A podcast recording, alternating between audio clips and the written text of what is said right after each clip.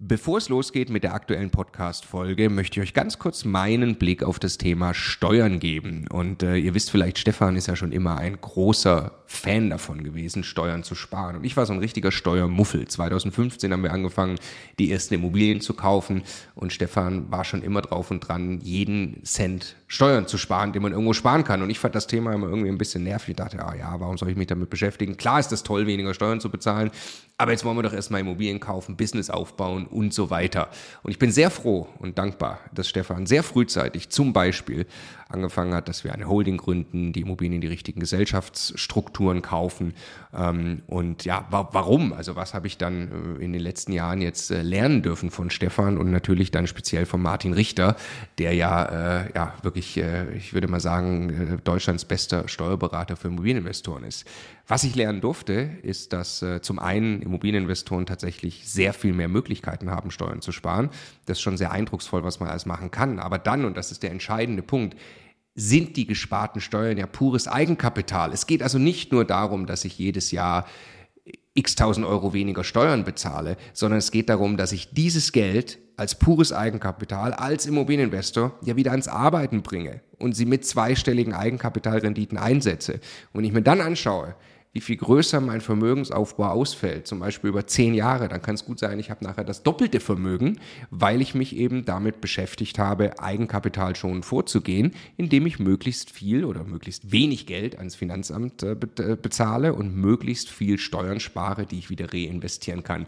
Genau deshalb machen wir seit vielen Jahren sehr viele Inhalte gemeinsam mit Martin Richter und wenn du Lust hast, einmal zu erfahren, welche Möglichkeiten es alles gibt, der eine große Rundumüberblick, dann ist unser Live-Webinar kostenlos, 100% kostenloses Live-Webinar mit Martin Richter genau das Richtige. Eine Stunde lang geht er durch alle steuerlich relevanten Themen für dich als privater Immobilieninvestor. www.immocation.de slash Steuerwebinar.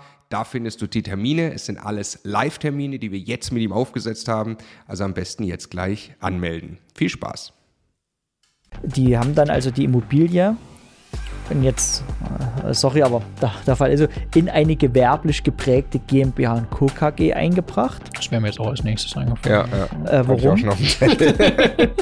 warum ist das so? Weil sie damit Betriebsvermögen begründet haben. Die GmbH und Co. KG, bei der ausschließlich die Komplementär GmbH zur Geschäftsführung befugt ist, ist aufgrund gewerblicher Prägung ein Gewerbebetrieb. Mhm. Jetzt ist also das schlechte private Immobilienvermögen schon mal grundsätzlich im guten Betriebsvermögen. Aber auch Betriebsvermögen wird wieder schlecht, wenn es Dritten zur Nutzung überlassene Immobilien sind. Jetzt ähm, müssen wir also diese Immobilie wieder aus dem Betriebsvermögen rausnehmen und in etwas tauschen, was keine Dritten zur Nutzung überlassene Immobilie ist. Wie wäre es mit einem Niesbrauch? Die Immobilie wandert jetzt also durch die Kommanditgesellschaft durch auf den Sohn. Ähm, ja, jetzt, jetzt ich ja, Genau, jetzt wird aber äh, ein Niesbrauch angesetzt, den aber die Kommanditgesellschaft bekommt. Und die Kommanditgesellschaft stirbt ja nicht. Die lebt ewig. Das heißt, deshalb ist das der Wert der Immobilie. Man tauscht quasi die Immobilie gegen ein gleich hohes Niesbrauchsrecht. Der Immokation Podcast. Lerne Immobilien. So kann jeder 100.000 Euro Steuern sparen. Das meinen wir tatsächlich so. Ich glaube, man kann sehr, sehr viel Steuern sparen, wenn man die richtigen Dinge tut, gerade als Immobilieninvestor. Wir haben drei konkrete Beispiele aus der Praxis dabei. Äh, vorstellen wird sich selbstverständlich Martin Richter. Hallo Martin. Hallo, ich grüße euch. Und hallo Stefan. Hi Marco. Was haben wir gemacht? Wir haben gesagt, lass uns mal Steuerfälle zusammentragen. Zwar haben wir ja schon vor einiger Zeit zusammen ein Programm aufgesetzt, das heißt Steuerclass. Äh, die Teilnehmer werden dort von dir und einem Team drei Monate lang begleitet, ja. Äh, in der sehr intensive Reise, in der sie ausgebildet werden, in der sie viel lernen, in der sie vor allem aber auch ihre eigene persönliche Steuerstrategie dann zu Papier bringen und auch mit dir durchsprechen. Und du hast dir mal drei Fälle rausgesucht, ja. die, glaube ich, auf die Art und Weise auch typisch sind. Wir haben es auch ein bisschen so geschaut, einmal angestellt, einmal Unternehmer, einmal geht es ums Thema Vererben auch, ähm, äh, dass wir einfach gute Beispiele, reale Beispiele mal haben und ich fand es gerade wirklich extrem beeindruckend. Äh, wir haben ein bisschen drauf geschaut. Du hast hier neben dir Zettel liegen mit ausgedruckten Steuerstrategien. Ja. Äh, genau, also wenn du ein bisschen blätterst nebenbei, äh, dann ist es der Tatsache geschuldet, dass du hier wirklich aus der Praxis berichtest, logischerweise ohne echte Namen. Ja. Aber um mal zu zeigen, wie diese ganzen komplexen Themen, die wir hier immer besprechen, auch wirklich Anwendung finden. Richtig, also ähm, die Steuerklasse ist so aufgebaut, dass man in einem äh, drei bis fünfmonatigen Zeitraum mit ganz vielen Touchpoints mit mir seine äh, Situation analysiert, dann selber äh, anhand des Videokurses Rückschlüsse draus zieht, äh, was für äh, Strategien, Strukturänderungen, Gestaltungsmöglichkeiten für einen persönlich greifen. Also jeder nimmt sich dort die Teile raus und trägt das dann halt in seiner persönlichen Steuerstrategie zusammen, die wir in einer kleinen Gruppe dann äh, besprechen, sodass dort nochmal jeder von jedem lernen kann. Ja, ja, wird der ein oder andere einen Kommentar schreiben, ihr macht ja nur Werbung für Steuerprogramm. Tatsächlich, tun wir auch sehr gerne ja. und mit großem Stolz erfüllt. Äh, richtig, also wenn ich sehe, was dann hier zustande kommt und die Zahlen, die drunter steht, äh, da kriege ich Gänsehaut. Also ich würde am liebsten jedem, jedem erzählen, ja? Ja, also erzähl's uns. ja. Erster Fall. Ja. Eine Dame ist das, glaube ich. Genau. Ich sag, wir halten es anonym. Ne? Würde sie mal Anna nennen, äh, Anna, äh, ja. damit wir äh, nicht immer nur von einer Dame reden müssen. Ja. Ähm, und ähm, der Fall beinhaltet relativ viele äh, äh, Themen, an denen wir äh, hier dann auch, auch vorbeikommen. Ähm, das ist, ähm, also Diana hat ihr Vermögen in drei, äh, oder vielleicht erstmal was zu ihr, also eine Angestellte, äh, hat äh, Luftfahrttechnik studiert, ist Anfang 30 und ist halt schon sehr umtriebig aus familiären Gründen im Immobilienbereich, hat eigene Objekte, hat äh, Objekte, die noch kommen sollen und im entfernteren im Familienbestand sind auch noch Objekte, wo es darum geht, erwirbt man die, wie erwirbt man die, ähm, die von den Generationen übertragen werden sollen. Ja, wird das mal mit dem ersten äh, einsteigen, oder? Ja. ja? Äh, die erste Immobilie ist eine Denkmalimmobilie und ähm, und ähm, da haben wir halt ähm, analysiert, welchen, welchen, welche Höhe die Denkmalsanierung hat, ob das steuerlich begünstigt ist. Und ähm, da ist ja so, das Steuergesetz sagt bei äh, Denkmalobjekten, dass jede Art äh, einer Sanierung begünstigt ist, die das Objekt einer vernünftigen Nutzung zuführt. Ja?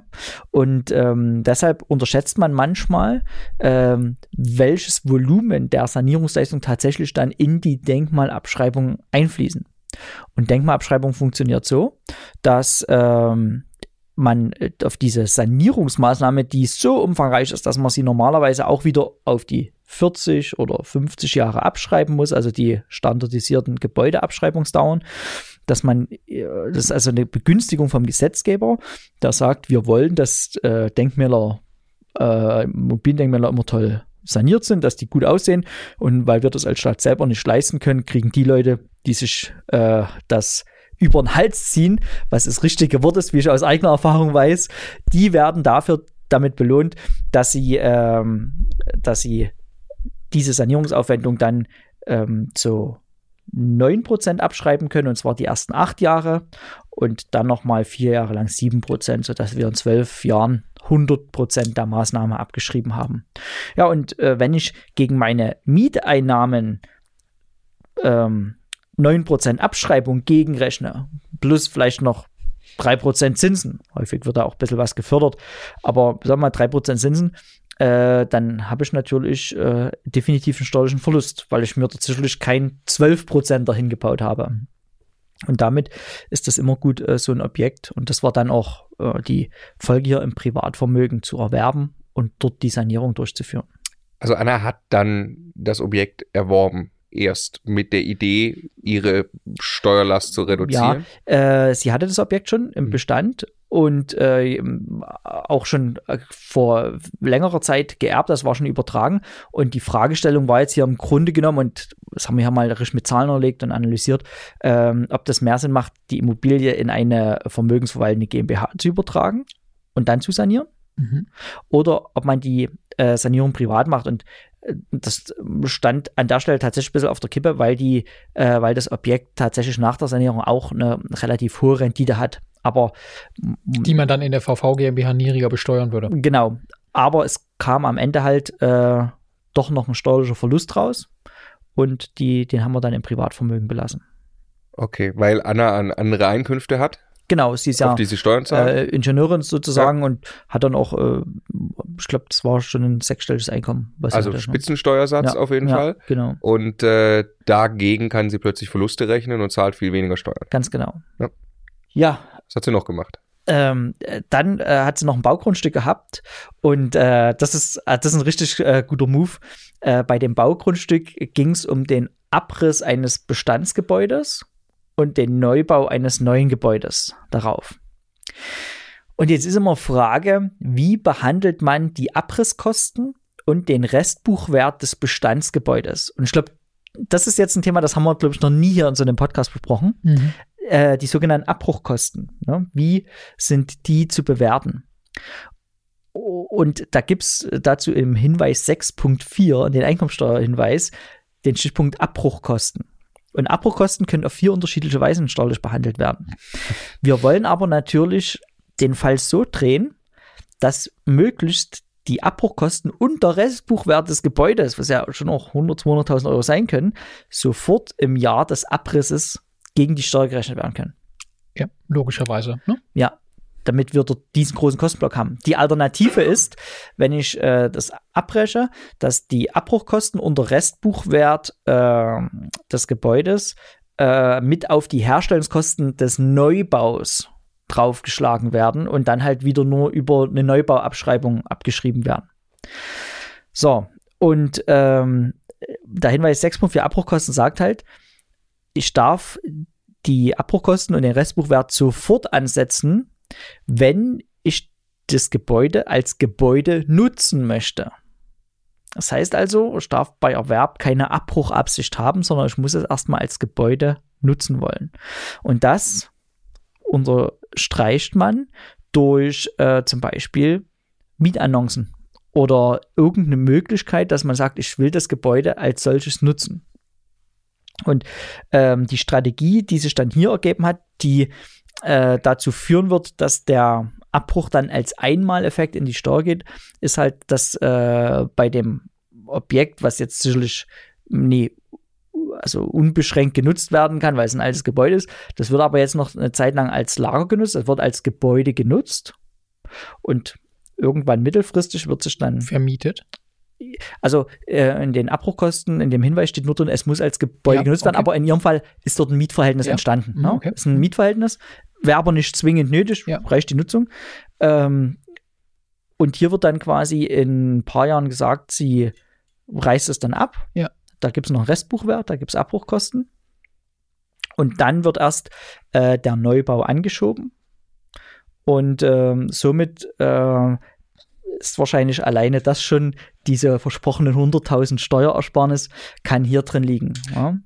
Was man nur, also ne, klingt das irgendwie weit hergeholt, aber wenn ich irgendwo ein Grundstück kaufe, in einer Lage, in der man sehr, sehr hochwertigen Neubau machen kann und Ja. da steht irgendwas Altes drauf, ist das in aller Regel das Lohnenswerteste, so ein altes kleines Häuschen abzureißen, das, was an Baureserve in diesem Grundstück ist, maximal auszunutzen, also das quasi größtmögliche Gebäude mit dem größtmöglichen Wohnflächen, mit der größtmöglichen Wohnfläche hinzustellen und die als Neubau zu vermarkten. Ne? Ja. Viel lohnenswerter als das alte weiter zu betreiben.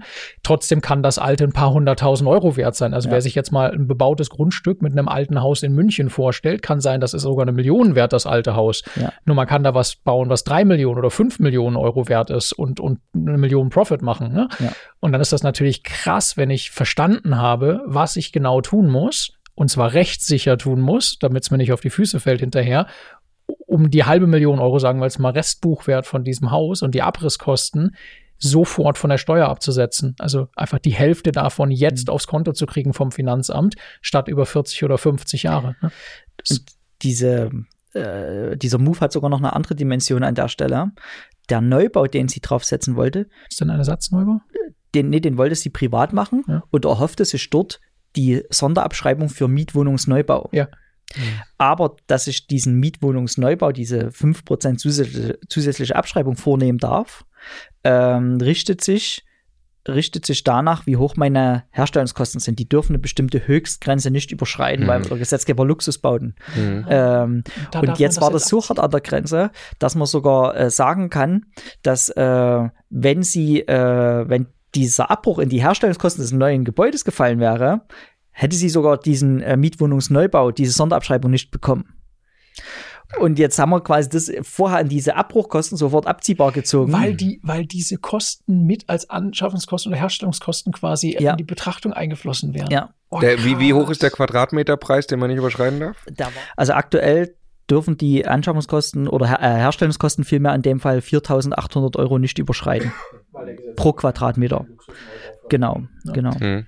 Äh, wie, wie, hoch, äh, da, äh, wie hoch dürfen die Kosten sein pro Quadratmeter für Neubau? Und das war äh, noch hier die alte Rechtslage vom Paragraph 7b, die wir besprochen haben. Und da äh, durfte der Quadratmeter Neubau maximal äh, 3.000 Euro kosten, dass man aus der Förderung, also aus der Okay. Begünstigungsvorschrift Auch rausfällt. interessant. Ab darüber soll es Luxus sein. Genau. Jetzt hat man das auf 4.800 erhöht. Da fängt In der Anerkennung der, Ah, leicht, der leicht gestiegenen Ja, ja, Neubaukosten. Ja, Okay. Ja.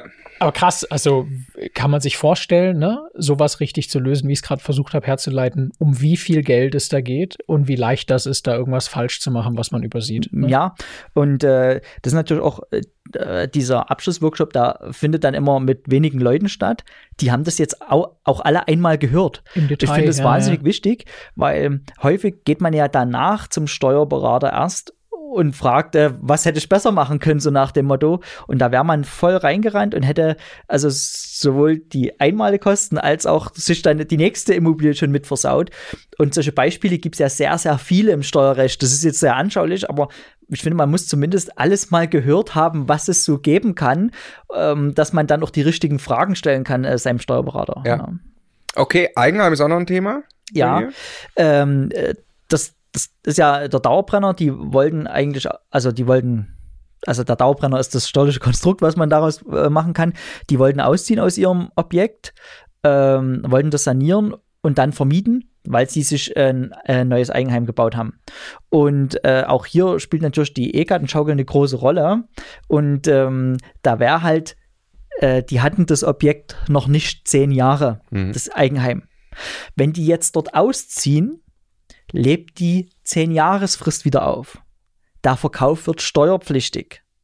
Weil wir ja nur dann unterhalb von 10 Jahren steuerfrei verkaufen können, wenn ein Objekt komplett zu eigenen Wohnzwecken genutzt wurde. So, und die waren jetzt sinnbildlich schon drauf und dran, die Koffer schon zu packen, ausziehen, ins Neue einzuziehen. Und ähm, da haben wir aber hier festgestellt, dass es viel, viel günstiger ist, um die Abschreibung zu heben für die anschließende Vermietung, weil die haben dort relativ viel, während sie selbst drin gewohnt haben, saniert, dass sie im Zeitpunkt, in dem sie drin wohnen, nochmal verkaufen. Das spielt sich dann nämlich steuerfrei ab, die eigengenutzte Immobilie. Und äh, ich glaube, in dem Fall hatte die sogar äh, nur der, war nur der Mann Immobilieneigentümer. Das heißt also, die haben nochmal verkauft, während sie zu eigenen Wohnzwecken drin war, haben dadurch äh, auf die äh, Anna die Immobilie übertragen, den äh, Wert Also nochmal richtig an gehoben sich sehr, also innerhalb der Ehe verkauft, Genau. ne? und haben im Anschluss, wenn sie dann die Koffer packen und ausziehen und das zur Vermietung anbieten, ab dem Moment tickt dann auch die Uhr für die höhere Abschreibung, die sich jetzt nochmal gerettet haben, nachdem sie nur sieben Jahre drin gelebt haben. Sehr gut. Okay.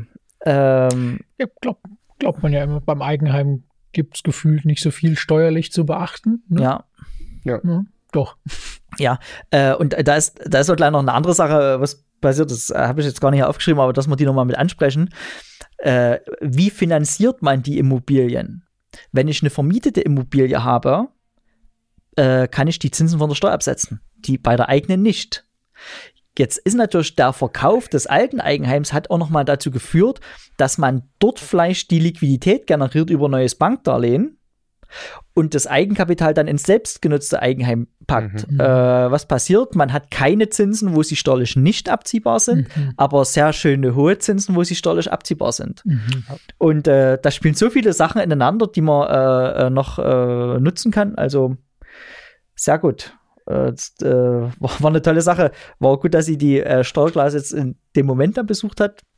Anderthalb Jahre später hätte schon zu spät sein können. ne? Wäre das sehr teuer gewesen. Da hätte man dann wenigstens aus seinen Fehlern noch lernen können. aber- Also ich finde es ja unglaublich toll, wenn man da das Dokument hier von der, von der Seite da reinguckt, Ja. wie, wie detailliert das ausgearbeitet ist, die ganze Strategie. Okay, es gibt auch noch ein Mehrfamilienhaus oder zwei. Ja, ähm, und zwar haben die Eltern noch ein Mehrfamilienhaus, äh, was sie äh, vermieten und äh, was sie übertragen wollten.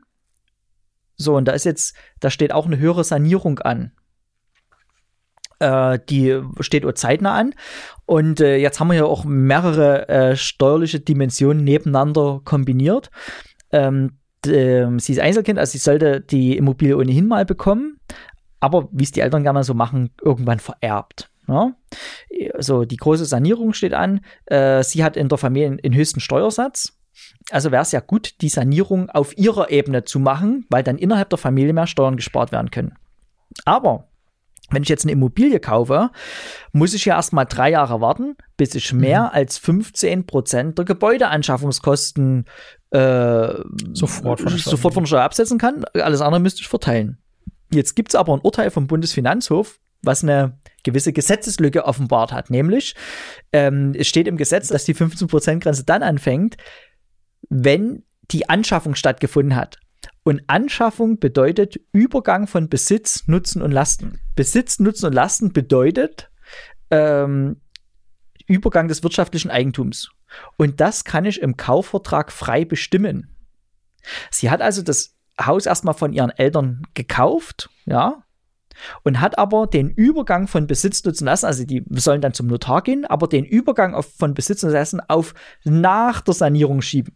Das heißt, in diesem ersten Zeitfenster gilt die 15%-Grenze noch nicht und die Sanierungskosten gelten quasi als vorweggenommene Werbungskosten für das künftige Vermietungsobjekt. Ich sehe den Finanzbeamten schon wieder auf und absprechen, der ja. den Scheiß durchwinken muss, aber ja, klar. Also gibt es ja Urteile dazu, die Rechtsprechung auf unserer Seite, da ja. fühle ich mich gut.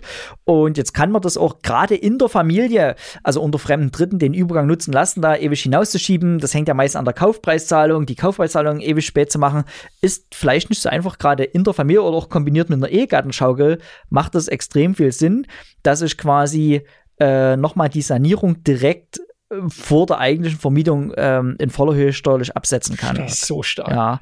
Und ähm, da muss man, also ich finde die Kunst immer, ne, äh, ist viele dieser Dinge haben wir schon gehört und hast du uns auch in irgendeinem Kontext schon mal erklärt und so, aber im richtigen Moment diese Bausteine dann so zusammenzubringen, ne? In so einer Strategie und es ja. wirklich äh, alles da, wo es gerade hingehört, äh, zusammen zu, zu puzzeln. Das ist halt die hohe Kunst, finde ich. Ne? Und das, es macht total Sinn, dass man mhm. das tun kann aus diesen Puzzleteilen. Es ist so stark, es dann am lebenden Beispiel Deswegen jetzt zu weiß ich nicht, weil du gerade sagst, der Finanzbeamte springt da äh, auf und er, ab. Er, er, er sieht es wahrscheinlich aber gar nicht. Ob er es überhaupt merkt, dass das gerade gebaut wurde. Ja. so. ja.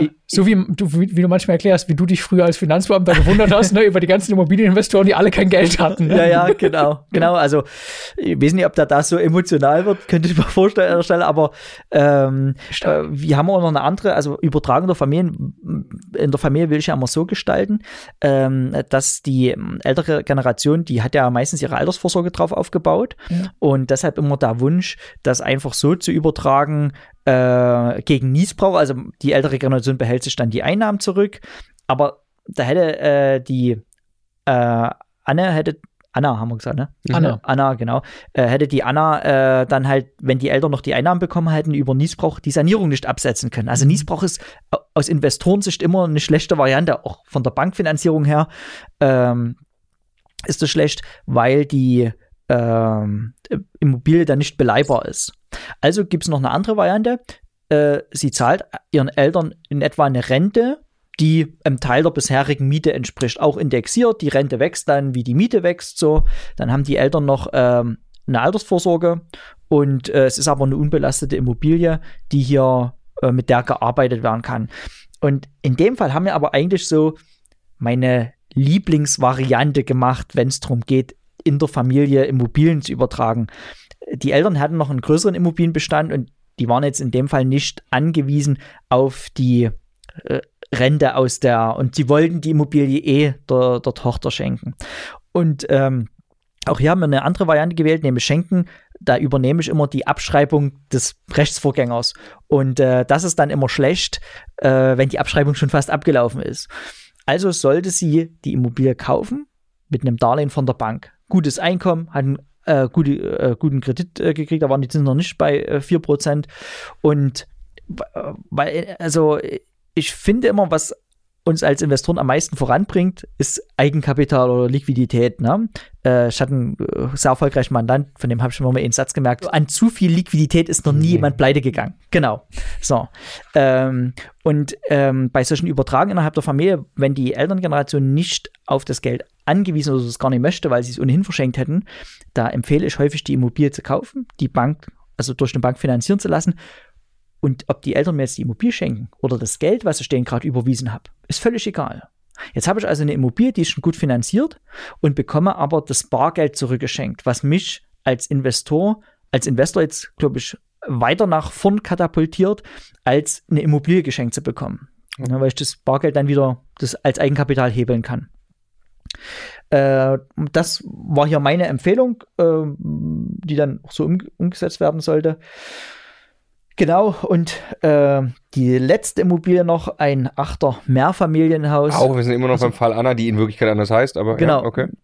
Äh, das Achter Mehrfamilienhaus in der Erbengemeinschaft noch. Auch hier äh, gibt es eine Regel, vielleicht nochmal um einen kleinen Punkt zur Grunderwerbsteuer einzubauen. Wenn eine Erbengemeinschaft aufgelöst wird äh, und die Immobilien erst danach verteilt werden, ist das äh, schlecht, weil die Verteilung danach zur Grunderwerbsteuer führt zwischen Geschwistern. Und äh, hier ging es um Achter Mehrfamilienhaus, was äh, auf die Anna eigentlich übergehen sollte.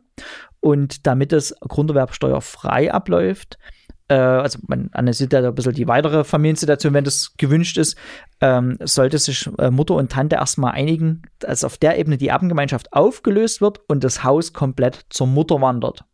Und zwar auch gegen ein Darlehen gegenüber der Tante.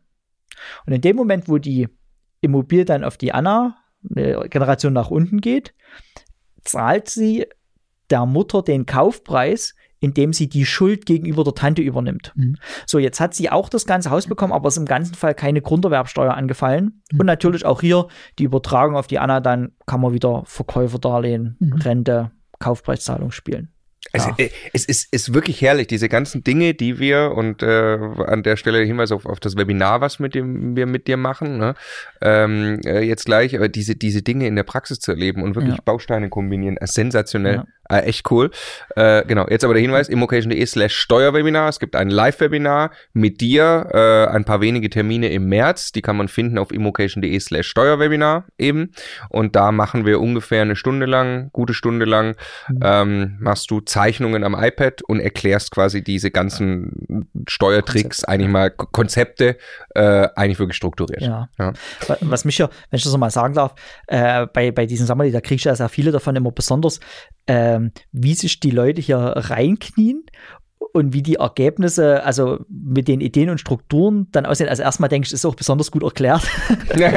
Aber äh, das, das, so ähm, das ähm, also macht mich echt äh, stolz, dass man dieses komplexe Wissen auf eine Art und Weise transportiert, wo dann die Leute für sich mit einer Strategie rausgehen. Ja. Also jeder, der jetzt sich noch fragt, ob er sich mit dem Thema Steuern beschäftigen und vielleicht in so ein Webinar mit dir gehen sollte, ne? Also wenn ich jetzt, wir haben jetzt die Beträge nicht untereinander geschrieben, aber ich behaupte jetzt mal, die Anna hat mehrere hunderttausend Euro Klar. Steuern, also fertig versteuertes mehr netto auf dem Konto. Ja weil sie sich jetzt ein paar wenige Monate mit dir gemeinsam mit diesem Thema beschäftigt ja. hat. Mehrere hunderttausend Euro. Jetzt darf jeder mal einmal überlegen, wie lange er arbeiten muss, um mehrere hunderttausend Euro mehr netto versteuert auf dem Konto zu haben. Ich behaupte jedes Mal wieder, wenn wir uns sehen, es gibt keinen besseren Stundenlohn, als sich mit diesen Dingen zu beschäftigen, wenn irgendwie Vermögen im Spiel ist oder größeres Vermögen geplant ist im Aufbau. Ja, ja, das ist der Wahnsinn. Also mir macht das für meine eigenen Themen dann auch äh, immer so, äh, schon so, also auch das Gefühl, äh, wie viel in den nächsten Generationen, das ist ja nichts, was jetzt als Einmaleffekt im ersten Jahr. Also sie Manches zahlt ja schon, ja, aber ja. Ja, sie zahlt ja wahrscheinlich nur, äh, also erstmal 40.000 Euro Steuern bei einem Gehalt von ähm, ja, ja, äh, 100.000. Ne? Natürlich gibt es auch so noch Leute dabei, die äh, äh, drei, viermal mehr Einkommen im Privatvermögen haben, wo der Effekt noch größer ist. Aber was äh, ich dann immer extrem krass finde, dass man hochgerechnet auf die Jahre die Möglichkeiten, was die Steuerersparnis für ähm, Investitionsoptionen äh, dann mhm. schafft und auch die nächsten Generationen, also so eine Immobilie, da, da rechne ich jetzt bei meinem Lebensalter aktuell, okay, im besten Fall wirft die mir noch 60 Jahre lang Mieten ab. aber dann auch der nächsten Generation nochmal 50 Jahre Ja. nach mir und der nächsten dann 50 Jahre. Mhm. Das finde ich äh, extrem krass, dieser Gedanke. Ja. Okay, wir müssen ein bisschen Gas geben. Oh, wir haben nämlich noch zwei Fälle. Mhm. Äh, jetzt kommt äh, ein Unternehmer bzw. eine Familie. Ja, äh, das ist eine Unternehmerfamilie, die haben auch ähm, eine, eine richtig gute Struktur aufgebaut. Also jetzt äh, gehen wir so ein bisschen äh, ins GmbH-Thema rein. Und zwar, ähm, es ist nur ein Aspekt der Strategie, die, die äh, wesentlich größer noch war. Aber ähm, der, der, das, das beste Konzept, was die hier umgesetzt haben, der Mann hatte ein Einzelunternehmen. Und die haben schon eine Sache extrem richtig gemacht. Er hat die Firmenimmobilie nicht ins Einzelunternehmen gekauft, sondern die hat die Frau gekauft. Und äh, das eröffnet, wenn die Firma ziemlich erfolgreich wird, dann extrem gute Möglichkeiten hier ähm, die Struktur mit relativ wenig Transaktionskosten zu ändern. Und zwar, äh, die waren jetzt auch in einem ähm, Alter so um die 50 und wo dann auch irgendwann der Firmenverkauf ansteht. Das war äh, genauso ein Fall, wie ich in der letzten Folge angesprochen habe, wo sich diese Holding eigentlich schon deshalb lohnt, weil man mal so planmäßig ein Unternehmen für drei, vier Millionen verkaufen kann. So, wenn ich das als Einzelunternehmen mache, habe ich dann über 55 einen sogenannten Halbsteuersatz, da hätte ich ungefähr 25% Steuern auf Geld, was ich wahrscheinlich dann auch lieber äh, gar nicht privat hätte, wenn ich es noch reinvestieren wollte. Und ähm, die haben sich entschieden, ähm, dieses Einzelunternehmen, was äh, ungefähr einen Jahresgewinn von 400.000 Euro hatte, in eine GmbH zu überführen. Und meine erste Frage ist, wie viel Geld braucht ihr zum Leben? Weil wenn ich 400.000 Euro verlebe jedes Jahr, was völlig legitim ist aus meiner Sicht, muss jeder für sich entscheiden, wie er seinen Konsum strukturiert, ähm, dann macht so eine Struktur keinen Sinn. Weil ich dann das Geld wieder rausnehmen müsste und dann hätte ich es auf der privaten Ebene genauso versteuert. Ne? Aber die haben mir eine Zahl von 150.000 Euro zugerufen, was sie gerne so hätten. Das heißt, 250.000 Euro des jährlichen Ergebnisses bleiben in der GmbH und werden dort erstmal statt mit ähm, 42 Prozent nur noch mit äh, 30 Prozent besteuert im ersten Schritt. Das heißt, ähm, 12 Prozent Steuerersparnis auf äh, 250.000, das sind schon mal 30.000 Euro Steuerersparnis. Einfach mal so ein Notartermin. So, und äh, was das zweite Thema noch ist, ähm, die Frau hat sich ungefähr 50.000 Euro Mieteinnahmen zahlen lassen. Und auch diese Mieteinnahmen haben wir nicht mehr auf privater Ebene gelassen, sondern haben sie in eine andere Struktur äh, überführt, indem wir die Immobilie in eine Schwester GmbH dieser operativen GmbH eingebracht haben. Und jetzt müsste man sagen, na, rechnet sich das überhaupt? Wenn man eine Immobilie in die GmbH verkauft, fällt ja Grunderwerbsteuer an. Das war ein Fall aus äh, Nordrhein-Westfalen, 6,5% Grunderwerbsteuer. Auf eine Immobilie ungefähr 800.000 Euro wert. ähm, da reden wir über 50.000 Euro äh, Grunderwerbsteuer reichlich. Und auch hier äh, gibt es ein äh, Konstrukt, das ist relativ komplex. Da verkauft man die Immobilie zu einem sogenannten mehr als symbolischen Wert in die GmbH. Äh, dieser mehr als symbolische Wert ist nach Urteilen des Bundesfinanzhofs bei ungefähr 6,12 Prozent. Das war der Urteilsfall damals.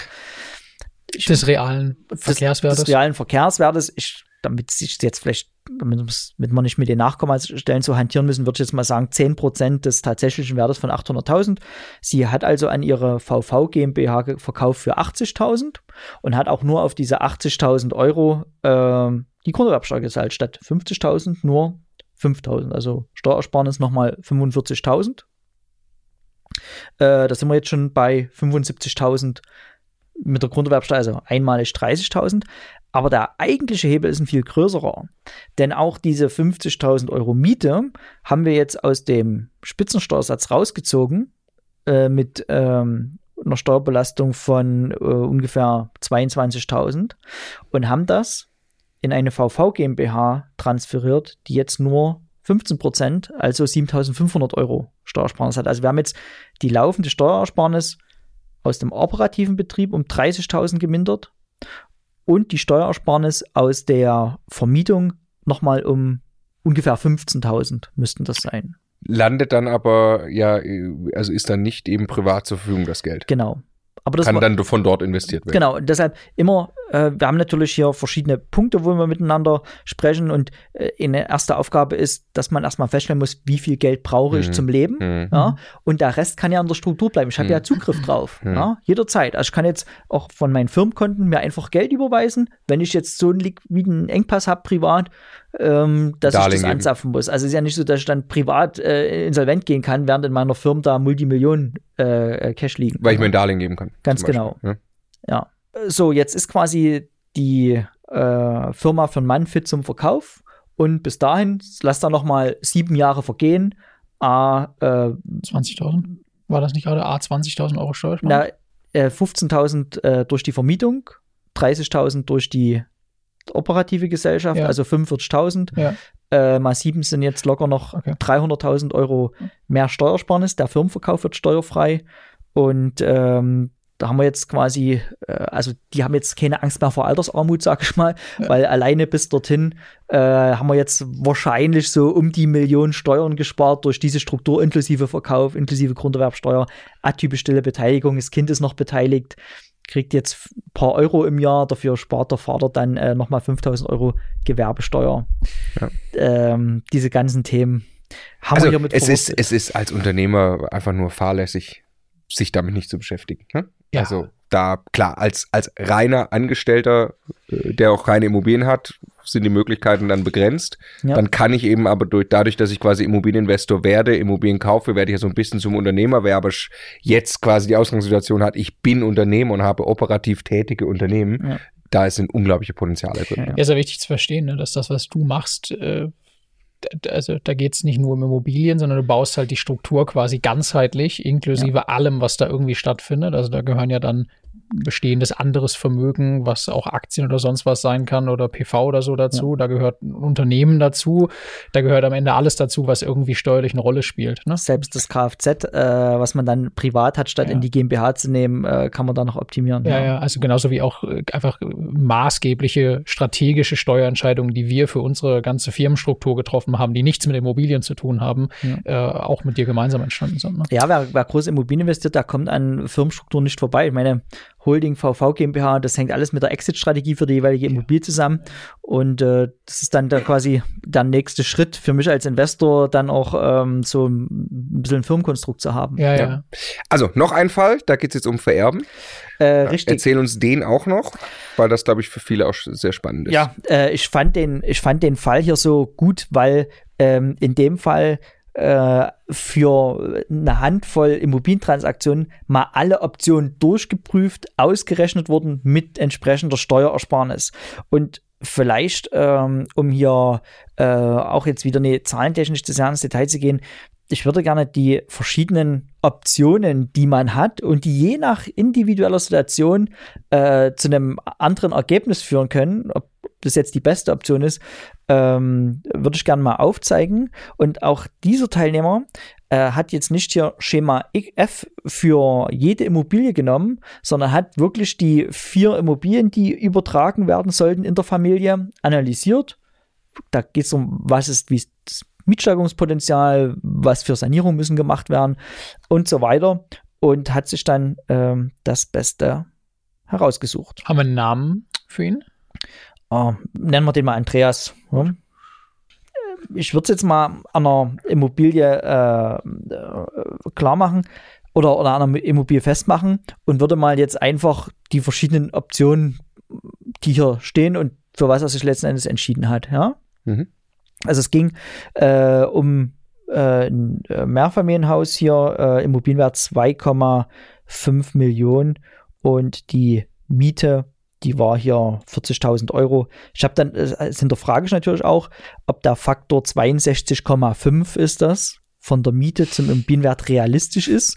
Es war halt eine äh, Immobilie schon ewig im Familienvermögen Mhm. und da hat natürlich niemand eine Miete angepasst. Ja. Ja, natürlich, weiß ich nicht, aber hat niemand. Ah, genau. Also, ja, also me- meistens, äh, also unsere äh, Teilnehmer äh, machen häufig auch ihre Eltern darauf aufmerksam, wie viel Potenzial eigentlich Ja. in dem Immobilienvermögen ist, was dort schon äh, seit Jahren ich habe ich ungewiss hab gerade ein, ein Video gemacht gehabt für, für unseren YouTube-Kanal, wo es auch um wertmindernde Faktoren für Immobilien geht. Mhm. Und da ist mir aufgefallen, dass die äh, durchschnittliche Miete bei gut 6 Euro, glaube ich, war vor zwölf Jahren Mhm. und jetzt dann eben bei 10 Euro. Ja. Und dass das einfach äh, so häufig vorkommt, wenn du einfach diese Miete nicht anpasst, musst mal Mhm. überlegen, wie viel Wert du quasi vernichtest dadurch, Ja. dass du dich einfach nicht damit beschäftigst. Also wenn man wirklich streng am Faktor kauft, bei dir wären das jetzt äh, zwei Drittel Mieterhöhung. Das heißt, ähm, wenn du mit denselben Faktor Miete zum Kaufpreis anwendest, hast Ja. du gerade mal Ja. äh, dein Wert des Bestandes um 66 Prozent erhöht. Ja, Ja, ja, ja, ja. Das ist unglaublich. Heilige Pflicht von Ja. jedem, der Immobilien hat, ist Ja, ja. zumindest eine Marktmiete, eine vernünftige Ja. zu bekommen. Ne? Ja. Ja. Okay. Erste, äh, erste Übertragungsidee, äh, Schenkung plus Vorbehaltsniesbrauch. Was bedeutet das? Er bekommt die Immobilie geschenkt und die Mutter behält sich den Niesbrauch vor. Das kann erbschaftssteuerlich äh, gut sein, weil man, man macht es also so, dass man anhand des Lebensalters der Mutter sagt, wie viel ist der Niesbrauch jetzt wert? Also äh, ich habe jetzt äh, gerade hier das, das Alter nicht parat, aber ähm, mal geschätzt vom Alter des Teilnehmers war die Mutter dann, müsste so um die 70 gewesen sein.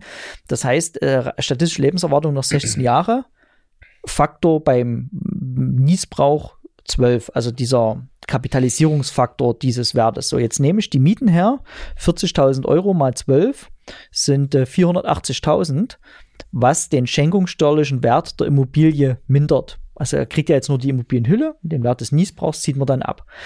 Wenn wir aber von äh, 2,5 Millionen Wert sprechen und ziehen dort 480.000 ab, also rund die halbe Million, dann ist die Immobilie immer noch 200.000, äh, 2 Millionen wert. Hätten sie mal die Miete erhöht. Dort ziehen wir sein, ja, ja, dort ziehen wir seinen Freibetrag jetzt noch ab, 400.000, und dann zahlt er auf 1,6 Millionen die Erbschaftssteuer. Hm. Ja, und da sind wir, äh, in der Range sind wir bei 19% Erbschaftssteuer. 19. Ja. ja. Mhm. Auf eineinhalb Millionen, 300.000 Euro. Ja, 300.000 Euro. Ja. die ja nicht auf irgendeinem Konto liegen. Jetzt muss man Genau. ein Darlehen auf die Immobilie aufnehmen. Genau. Und rein aus ertragsteuerlicher Sicht äh, ist dieser Vorbehaltsniesbrauch ist immer größer, also aus meiner Sicht, da, da vergibt man viel Potenzial, weil er, er bekommt die Immobilie geschenkt, wenn die Mutter irgendwann stirbt, hat er auch die Einnahmen, aber niemand hat dort die Abschreibung angehoben. Ja? Mhm. Hat keine neue Finanzierung drauf.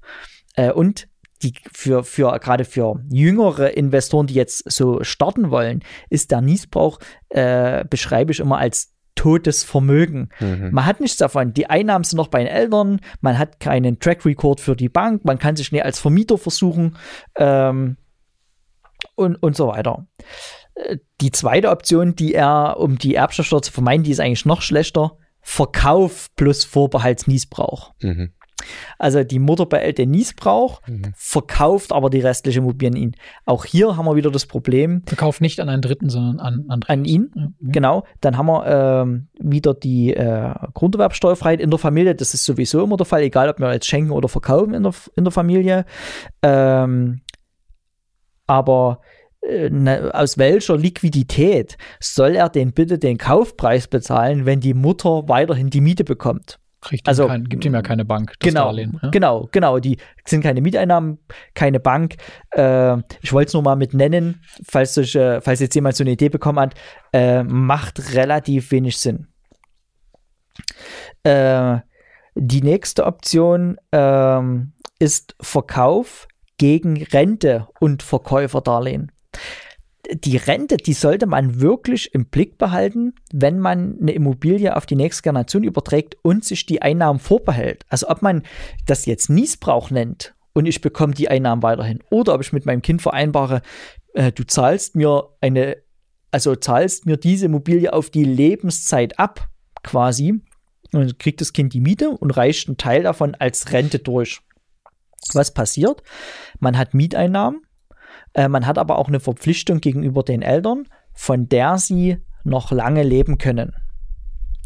Und ähm, das war hier ähm, eine gute Möglichkeit. Das dann nicht wertmindern?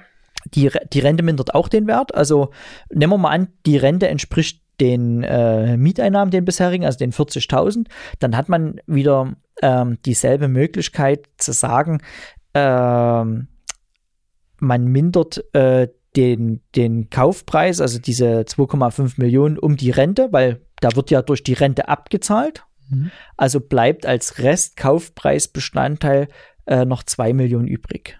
Ja. Und bei denen muss man halt gucken, wie man verfährt. Ist dann besser beleihbar?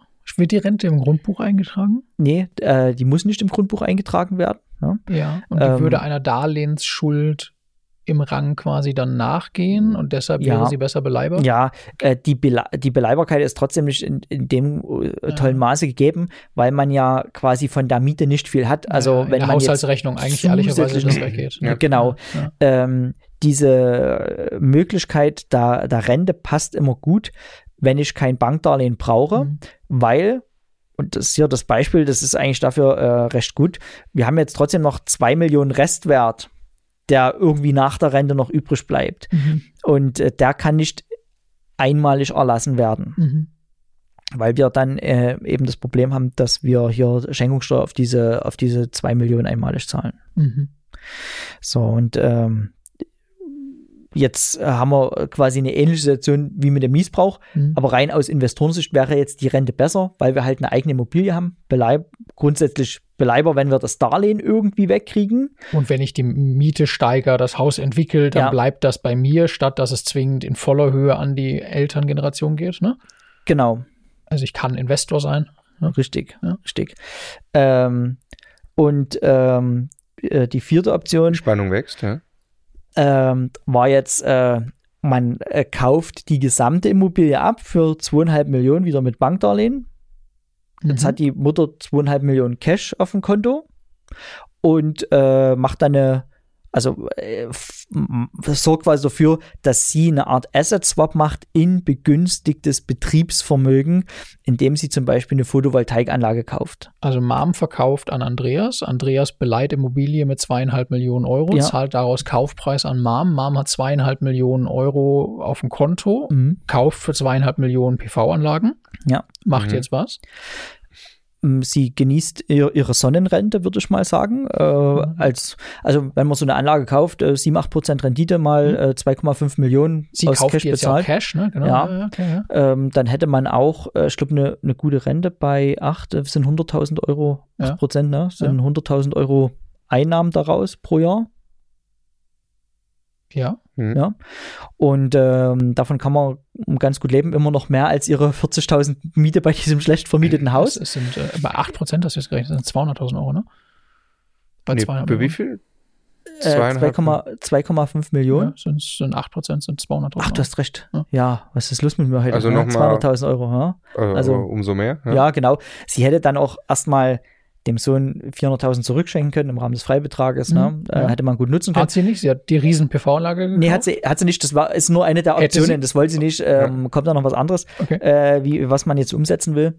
Äh, auf jeden Fall muss man ja bedenken, äh, wenn sie ihm jetzt eine Anlage für zwei Millionen, sage ich mal, weil sie ihm vorher Ja. einen Teil geschenkt hat, äh, äh, vererbt, dann sparen die ja darauf 19% Erbschaftssteuer. Weil das kann als begünstigtes Betriebsvermögen kann quasi ja. das übergeben werden. Das ist jetzt kein Geld, sondern Ja. das ist ein Unternehmen, nämlich ein Solar-Stromproduktionsunternehmen. Und auf das fällt keine Erbschaftssteuer an. Genau, das ist nach 13b Erbschaftssteuergesetz begünstigt. Wenn man das fortführt, die Lohnsumme gleich bleibt, Lohnsumme gibt es nicht, also muss man es einfach nur fortführen, die Anlagen bleiben stehen und deshalb. Richtig, fünf Jahre und äh, steuerfrei und äh, auch, also 380.000 Euro Steuerersparnis. Ja. Ah, das ist doch jetzt in Summe Also schon sie gar kein schenkt jetzt die. PV-Anlage zurück. Nee, nee, sie, also sie behält die auf Lebenszeit, Ja. aber wenn sie jetzt das Zeitliche segnet Okay. irgendwann, äh, vererbt sie begünstigtes Okay, okay, Betriebsvermögen. okay. Ja, ja, ja. Dürfte sie es dann auch verschenken? Kann man begünstigtes Betriebsvermögen auch verschenken oder nur im, Das im dachte ich mir Todesfall? gerade. Das, Ja, kann man machen, aber dann, dann hätte er jetzt die Immobilie und sie hätte also nicht so richtig ein Auskommen dann mehr. Wieso nee, er aber ja, aber guck mal, aber sie, ich meine, weil sie, guck mal, sie hatte vorher hatte sie 40.000 Euro Miete, weil Ja. sie das nie erhöht haben. Ja. Wenn sie mit den 40.000 ausgekommen ist, könnte sie jetzt ja den Teil behalten, sagen wir mal, sie verdoppelt das. Sie behält die Hälfte 100.000 Euro und Ja. die andere Hälfte der Anlagen schenkt sie dem Andreas. Ja. Ist auch super. Genau.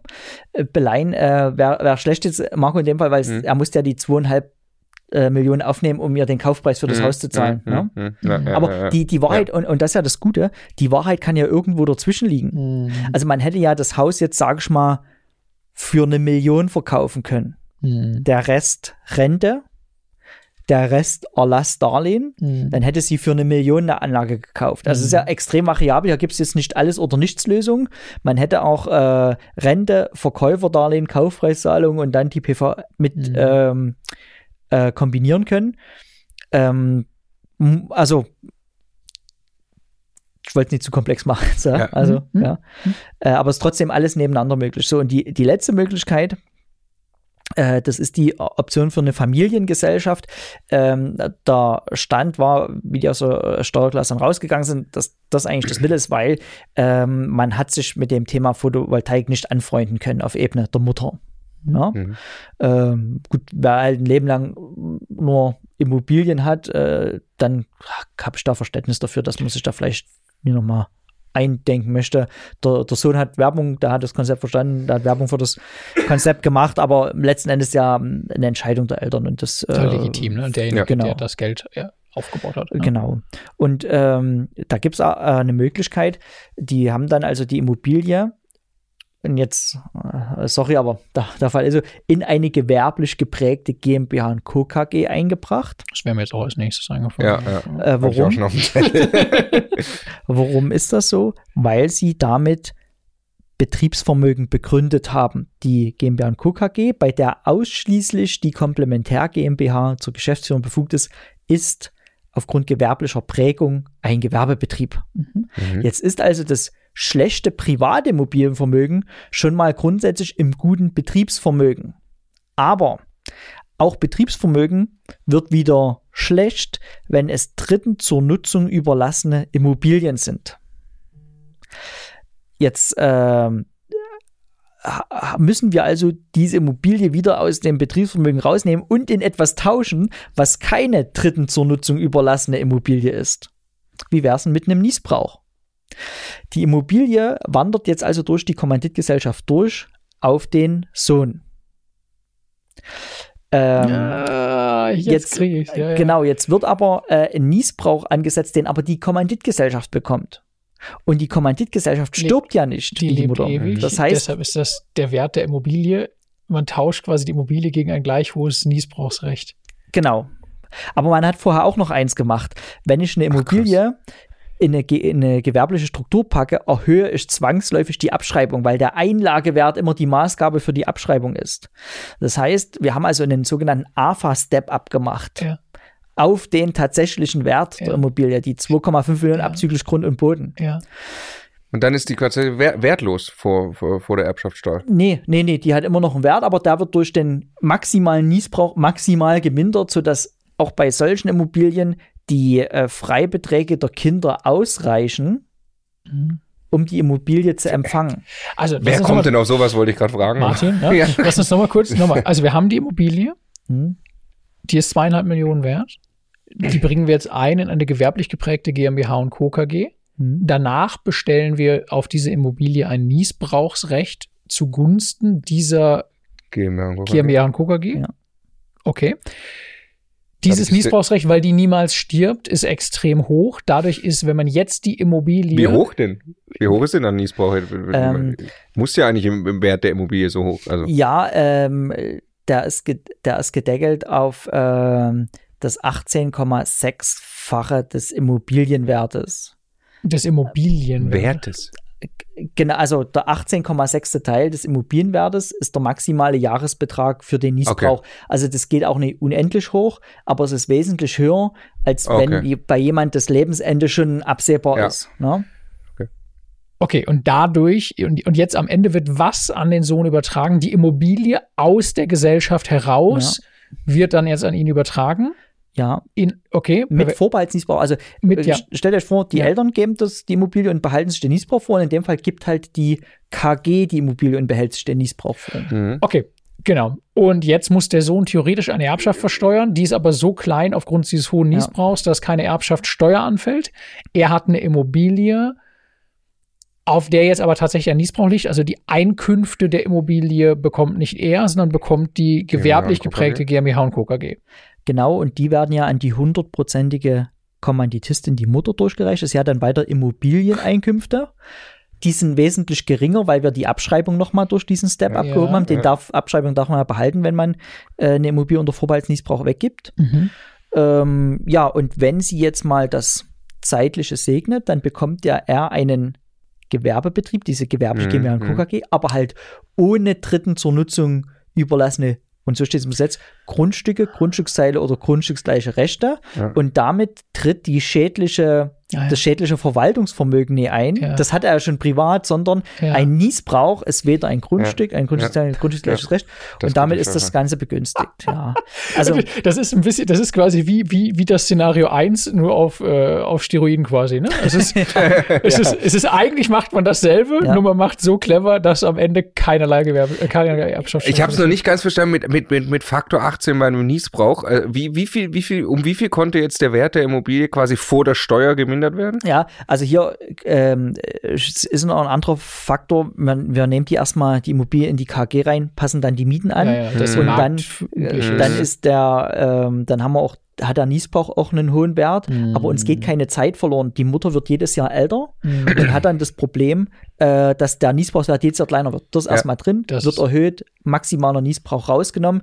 Äh, ich sag mal so, der dann das 18,6-fache der Jahresnetto-Kaltmiete betragen darf, genau. die wiederum problemlos sich erstmal auf 100, 120.000 Euro über ein paar Schritte erhöhen lässt und damit ist 8,6 dann, war der Jahresnetto kalte, Genau. alles klar. Also ja, gut, okay. du, du das kannst ist es ja, ja, äh, ja, dir so okay. vorstellen, wenn die. Immobilie zum Faktor 20 verkauft wird, Marktpreis, bleibt ein Mietfaktor von ja, ja. 1,4 Ja, ja, übrig. okay, ja.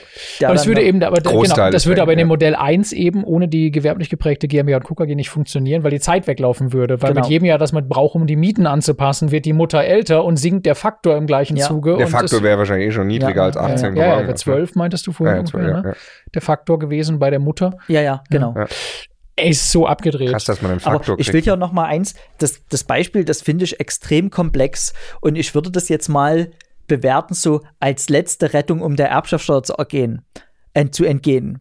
Wenn man das gut aufbaut von Anfang an, muss man gar nicht solche Geschütze auffahren, Ja. weil dann hat man sich über Ja. die Themen äh, schon äh, vielzeitiger Gedanken Ja. gemacht. Ja. Aber es ist gut, es ist gut zu wissen, dass Das- es in der letzten Reihe gibt es noch so ein Geschütz quasi, ja. Und äh, einmal mehr, ne? Also ich, ich lege meine Hand dafür ins Feuer, wenn man jetzt mit, mit dieser Problemstellung zu zehn ganz normalen Steuerberatern geht. Mhm. Wenn man ganz viel Glück hat, kommt einer auf diesen Lösungsweg, sehr wahrscheinlich keiner. Ja. Ja. Sehr wahrscheinlich keiner. Und dann zahlt man, je nachdem, auf welche verrückte Idee der halt kommt oder nicht kommt, mehrere hunderttausend Euro Steuern, wo man ein Darlehen für aufnehmen muss, die einfach weg sind. Als Ja. mühsam aufgebautes Familienvermögen, die einfach weg sind.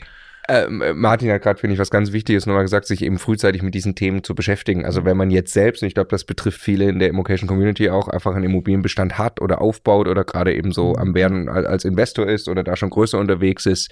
ist einfach mitdenken, das m- Thema. Mitdenken von vornherein das Thema vererben. Ja. Ähm, äh, ja. Genau. Ist im Zweifelsfall sind das Kleinigkeiten, die man richtig machen muss, damit das hinterher ganz einfach ist, Ja. man, wenn man sie von Anfang an richtig macht. Also, auch hier gilt ja auch wieder nie alles oder nichts, aber Ja. wenn ich im Aufbau den Kindern äh, 10% einer Familiengesellschaft mitgebe, dann ist es dann halt irgendwann mal, wenn die gesamt nach einem 5 Millionen wert ist, sind halt auf eigene Rechnung der Kinder schon 500.000 Euro angewachsen, die man nicht vererbt werden Ja. müssen. Man muss ja nicht alles übertragen, man kann ja das Vermögen schon auf der nächsten Generation mitwachsen lassen, so, Mhm. dass die auch noch nicht stören, wenn sie dann eine eigene Meinung entwickeln, ja.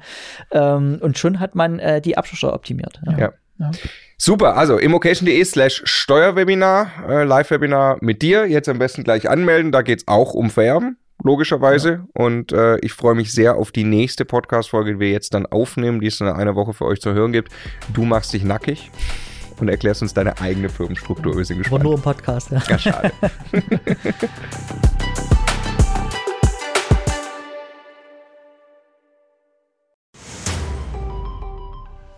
Jetzt nochmal der Hinweis, bevor ihr die nächste Folge weiterzieht, auf unser Steuerwebinar. Live mit Martin Richter, also dem Steuerberater für Immobilieninvestoren in Deutschland. Äh, wirklich live, also genau diese Termine. Und äh, es wird einen Überblick geben über all die großen Möglichkeiten, als Immobilieninvestor Steuern zu sparen beim Bestandsaufbau, aber auch wenn man schon Vermögen hat, was man im Bestand sortieren kann, um einfach mehr Geld übrig zu behalten, wie man Vermögen weitergeben kann und so weiter. Also, glaube ich, ein absolutes Muss für jeden Immobilieninvestor. Ja, Stefan, du bist ja eh schon ein großer Steuerfan immer gewesen. Für mich ist er eher anstrengend, aber man kann es auch nicht ignorieren. Die Potenziale sind äh, wirklich extrem, die man speziell als privater Immobilieninvestor hat. Deshalb immocation.de slash Steuerwebinar. Da kann man sich anmelden, ist 100% kostenlos, ist live, gibt nur diese Termine, die dort stehen. Wir freuen uns auf euch.